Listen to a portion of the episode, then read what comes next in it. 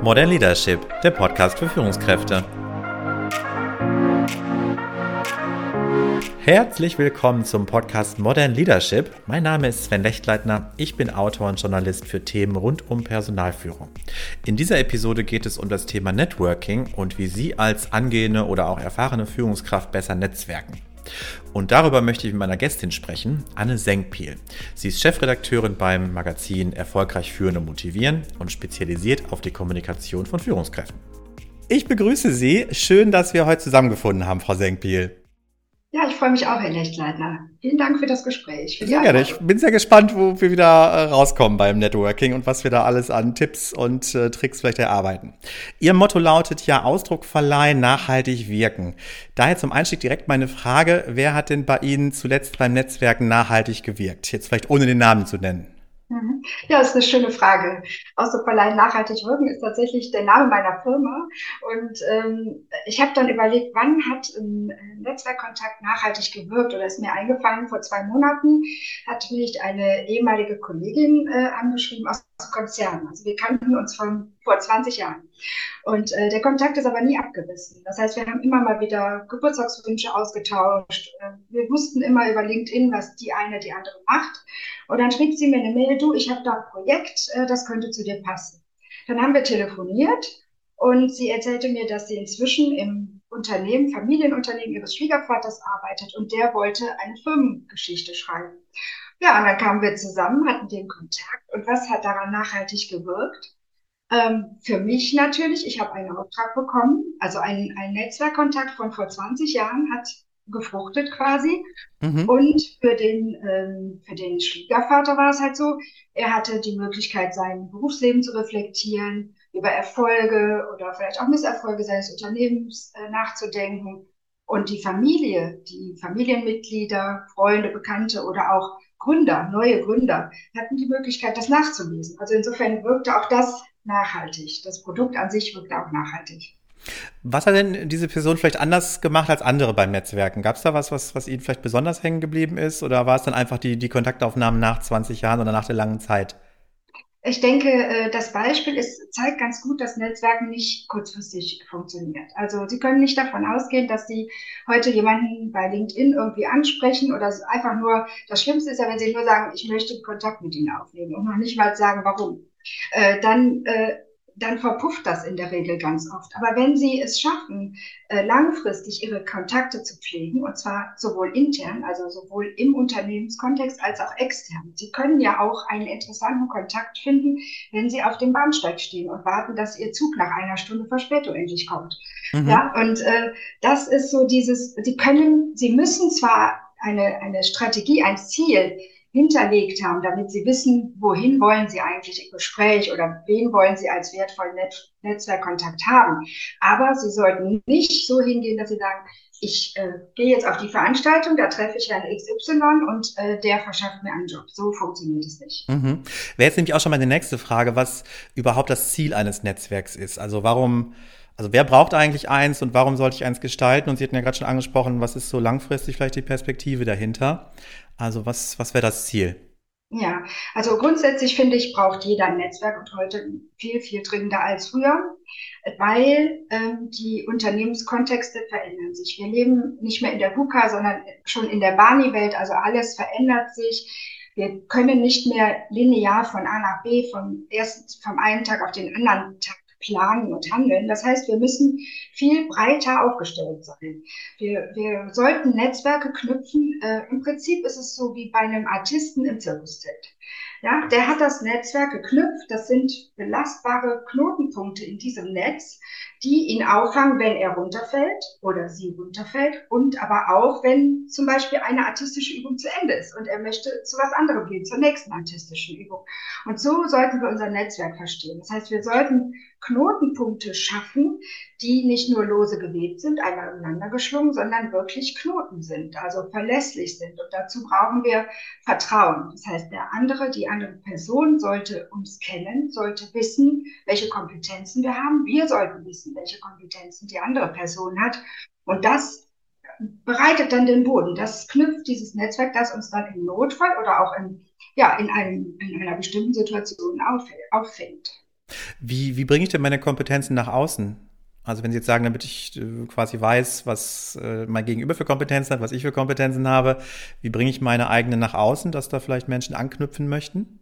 Ja, das ist ganz wichtig. Also jetzt fängt das schon damit an, dass ich mir überlege, ähm, also ich glaube, ich brauche eine Netzwerkstrategie. Ja, ich sollte wissen, was ist mein Ziel. Also will ich zum Beispiel in Zukunft international arbeiten. Dann ist es natürlich wichtig, dass ich nicht nur im Firmenkontext bleibe, sondern mir auch Veranstaltungen suche, wie bei einer internationalen Industrie- und Handelskammer, äh, im Uni-Netzwerk, in internationalen Vereinen, wo ich auch Menschen kennenlerne, die auch international arbeiten. Ja, das ist schon mal der erste Schritt. Dann äh, sollte ich mir überlegen, ähm, äh, was zeichnet mich aus, was Sie eben gesagt haben, was soll ich denn eigentlich sagen? Das ist ganz wichtig. Viele Menschen gehen in ein Netzwerkgespräch, hören zu, reden über das Wetter, über einen Fußballverein. Das ist schön, das kann man machen, das ist mhm. Smalltalk. Äh, aber Sie sollten immer äh, im Hintergrund haben, was Sie eigentlich wollen. Also Sie sollten auch sagen, was Ihr nächstes Ziel ist. Zum Beispiel bleiben wir bei diesem Auslandskontakt. Ich möchte in drei, ich möchte unbedingt äh, nach in die USA. Mir, mich reizt das total. Ich möchte da mal eine Zeit lang äh, Das alleine zu adressieren, ohne zu wissen, aber kann der andere diesen Wunsch unterstützen? Das wissen wir ja gar nicht. Ja, das kann Ihnen auch im, im Flugzeug passieren. Sie sitzen neben einem Menschen im Flugzeug, Sie unterhalten sich und sagen, ach, jetzt fliege ich endlich nach USA, da wollte ich immer schon arbeiten. Dann haben Sie Ihr Thema gesetzt. Und irgendwann erinnert sich dieser Mensch vielleicht an Sie oder Sie treffen sich nochmal, was auch immer. Und dann kann dieser Kontakt zu einem fruchtbaren Kontakt werden. Mhm. Und ähm, was viele beim Netzwerk auch ver vergessen, ist, dass, dass man erstmal in, in Frühleistung gehen sollte. Also ne, man sollte nicht jetzt zu einer Veranstaltung gehen und sagen, ach, jetzt treffe ich den und den und den, fünf mhm. Leute, und die müssten mir dann helfen, dass ich eine Rede bekomme da und da oder einen Job da und da oder dass ich Mitarbeitende finde. Nee, so funktioniert es nicht. Äh, Sie sollten sich ähm, ich sage immer, Sie sollen sich erst informieren, wen haben Sie denn da überhaupt vor sich? Ja, und dann gucken Sie mal, gibt es da Anknüpfungspunkte? Und dann überlegen Sie, was könnte ich den anderen denn bieten? Mhm. Und das ist der erste Schritt für so eine Vertrauensbildung. Und wenn wir nochmal bei den Führungskräften äh, jetzt bleiben, darum geht es ja speziell, äh, welche Rolle spielt es denn äh, für Führungskräfte, also intern wie extern äh, zu Netzwerken? Ja, zum einen haben wir äh, die eigene Karriere. Ja, also dafür ist es immer gut, Menschen zu kennen, die Menschen kennen, äh, weil wir arbeiten halt gerne auch mit Menschen zusammen, die uns sympathisch sind. Das heißt, einfach gucken äh, auf derselben Ebene, äh, in anderen Unternehmen, in anderen Branchen. Äh, und das geht sowohl digital als analog, also ne, im richtigen Leben. Und äh, dann sollten Sie ähm, ähm, nicht nur, also Sie sollten digital und, und persönlich arbeiten, aber Sie sollten sich auch fragen, was ist innerhalb meines Unternehmensnetzes wichtig, wen kann ich da treffen, dann geht man mal zusammen zum Mittagessen oder zum Sport. Und wen, wen kann ich aus, wen sollte ich aus meinen Altkontakten pflegen und welche neuen Kontakte sollte ich haben? Also wenn, da müssten Sie sich immer wieder Ihre Ziele angucken. Wenn Sie bisher noch nicht im Ausland gearbeitet haben und nicht viele internationale Kontakte haben, dann müssen Sie wahrscheinlich in diesem Bereich aktiver werden. Mhm. Und Sie hatten es gerade schon angesprochen, digitales und echtes Leben. Wie unterscheidet sich denn das äh, Kontakte knüpfen, sage ich mal, im, im, digitalen, also in Netzwerken, also jetzt Social Media beispielsweise oder Business-Netzwerke und im echten Leben? Und was, was empfehlen Sie vielleicht Führungskräften eher? Alles. Wir müssen alles. alles. Okay. auf allen Kanälen funken. Ja. Äh, wir haben es ja auch in der Pandemie erlebt, da ging ja echtes Netzwerken gar nicht. Und äh, äh, ja, Sie sollten das machen, was, ähm, was Ihnen auch liegt, aber Sie sollten nichts auslassen. Also ähm, es gibt extrovertierte Menschen, denen fällt es überhaupt nicht schwer, in, in eine Veranstaltung zu gehen, wo sie niemanden kennen, sich irgendwo dazuzustellen und schon reden sie. Es gibt aber auch introvertierte Menschen und die, denen fällt das wesentlich schwerer. Die müssen aber auch dann gucken, was ist das Umfeld für mich, was passt. Dann ist es vielleicht eine kleinere Veranstaltung mit Workshop-Charakter, wo man One-to-One-Gespräche hat. Ja, oder, oder die schicken erstmal eine Mail und sagen, ich, äh, ich würde mich gerne mit Ihnen vernetzen, weil, oder wir treffen uns auf dem und dem Symposium, können wir mal äh, das und das vereinbaren oder können wir uns im, im Rahmen dessen mal treffen und darüber sprechen. Da muss wirklich jeder seine, seinen Weg auch finden, aber alle brauchen Netzwerke. Und äh, introvertiert oder extrovertiert, äh, das ist egal. Jeder sollte daran arbeiten. Und äh, ich habe auch erlebt, dass introvertierte Menschen oft wenn Sie ein großes Ziel haben, wenn Ihnen etwas sehr wichtig ist, wenn Sie eine Mission haben, dann können die auch ihre Schüchternheit oder ihre Zurückgenommenheit überwinden und auch tolle Kontakte. Mhm. Ja, Sie sprechen gerade schon von überwinden. Vielleicht gibt es den einen oder anderen äh, unter uns, dem beim Gedanken an Networking gleich so unwohl wird. Warum tun wir uns denn manchmal schwer, äh, sag ich mal, beim Netzwerken? Oder warum ist manchen vielleicht unwohl dabei, auf, eine, auf ein Event zu gehen und dort zu netzwerken? Ich denke, das hängt damit zusammen, dass man sich zu äh, enge Ziele setzt. Äh, mhm. Äh, kennen Sie das Bahnsteig-Syndrom? Ich kenne es nicht, äh, aber ich kenne es gerne kommen, für unsere Zuhörer. Sie, Sie kommen auf den Bahnsteig, ja, wollen eine Person abholen und gucken nur auf diese eine Person. Mhm. Aber auf dem Bahnsteig sind ganz viele Menschen. Ja, und die entgehen ihnen, wenn sie nur auf diese eine Person gucken. Ja, und ich denke, das ist oft so, das hilft vielleicht Menschen, die ein bisschen Angst haben vor einem äh, Netzwerk in einem großen Raum mit vielen Menschen. Bleiben Sie bei sich, ja, gucken Sie sich diesen Bahnsteig an. Gucken Sie, wer da ist. Sie müssen auch nicht in der ersten Minute direkt mit jemandem Smalltalk machen. Gehen Sie dahin, holen Sie sich einen Kaffee, gucken Sie sich um, wer da ist. Ähm, und dann gehen Sie von Ihrem, ja, von Ihrer Intuition, von Ihrem Gefühl gesteuert auf jemanden zu und sprechen einfach. Das kann sich auch als Flop erweisen, ist aber nicht schlimm. Dann gehen Sie zum nächsten. Also ich glaube, man sollte nicht so fokussiert sein auf ein Ziel, sondern einfach offen dorthin wenn, wenn man unsicher ist beim Netzwerken, hätten Sie da auch, äh, sag ich mal, eine Empfehlung, wie man da am besten vorgeht? Ja, es äh, hat sich immer bewährt, dass man äh, so, eine, ähm, so einen Elevator-Pitch macht für sich selbst. Ja, in, in ein, zwei Sätzen sagt, wer ich bin. Äh, das aber nicht so trocken, also ich bin Bereichsleiter bei Y, sondern sagt, ich bin der Verwalter aller Datensätze im Unternehmen XY und meine größte Herausforderung ist, äh, die KI in den nächsten drei Jahren zu implementieren. Ja, dann haben sie schon gleich viel mehr über sich selbst ausgesagt und sie haben ein bisschen Emotionen auch geschaffen, ja, indem sie sagte, oh, ich wage mich an dieses Thema KI und das ist ja ganz äh, hip und aktuell. Und dann haben sie schon direkt einen Gesprächseinstieg, der andere kann sie einschätzen und ähm, ja, haben auch ihre, ihre, ähm, ihre Ziele schon ein bisschen interessiert. Ja? Die wollen in Richtung KI gehen. Gibt es denn auch Fettnäpfchen, in die man treten kann? Es ist ja auch die Sorge von manchen, dass sie sich vielleicht da in so ein Fettnäpfchen treten. Ja, das ist eigentlich dasselbe Thema. Ja? Okay, Wenn ja. Sie offen irgendwo hingehen und sagen, ja, ich guck mal, was derjenige sagt, ja, dann werden Sie nicht in das Fettnäpfchen treten und sagen, ich bin äh, Fan vom FC Köln und Sie stehen einem äh, Bayern München-Fan entgegen und der, bei dem sind Sie dann schon direkt abgemerkt. Äh, wichtig ist, dass Sie authentisch bleiben bei dem, was Sie sind, was Ihr Kern ist.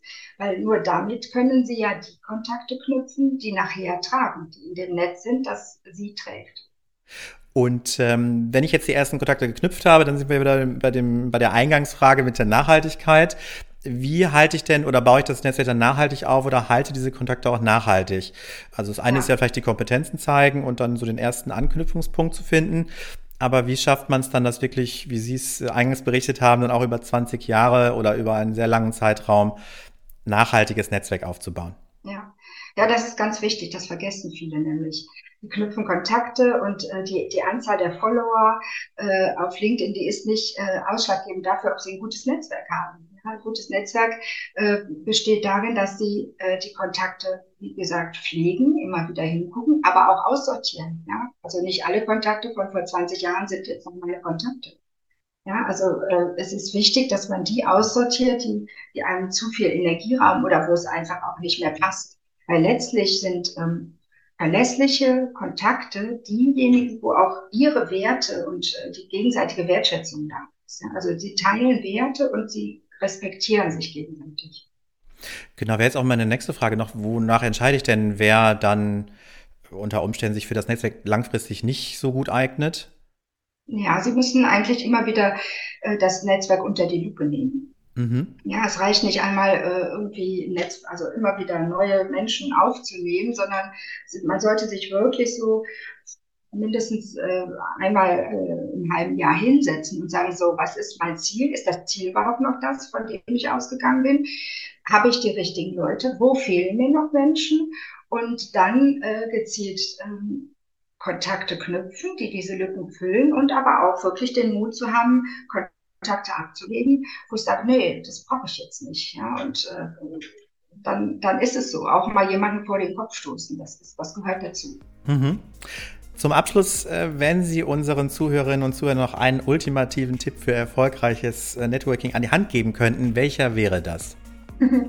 Es gibt ein chinesisches Sprichwort, das sagt, ähm, die beste Zeit, einen Baum zu pflanzen, ist vor 20 Jahren oder heute. Und insofern würde ich sagen, fangen Sie heute an, Ihr Netzwerk zu knüpfen und zu überprüfen und zu pflegen. Ich denke, das ist ein schönes Schlusswort. Äh, in diesem Sinne danke ich Ihnen für das Gespräch, Frau Senkfield. Und äh, damit verabschieden wir uns von den Zuhörerinnen und Zuhörern. Ich wünsche Ihnen erfolgreiches Netzwerken. Macht es gut und bis zum nächsten Mal.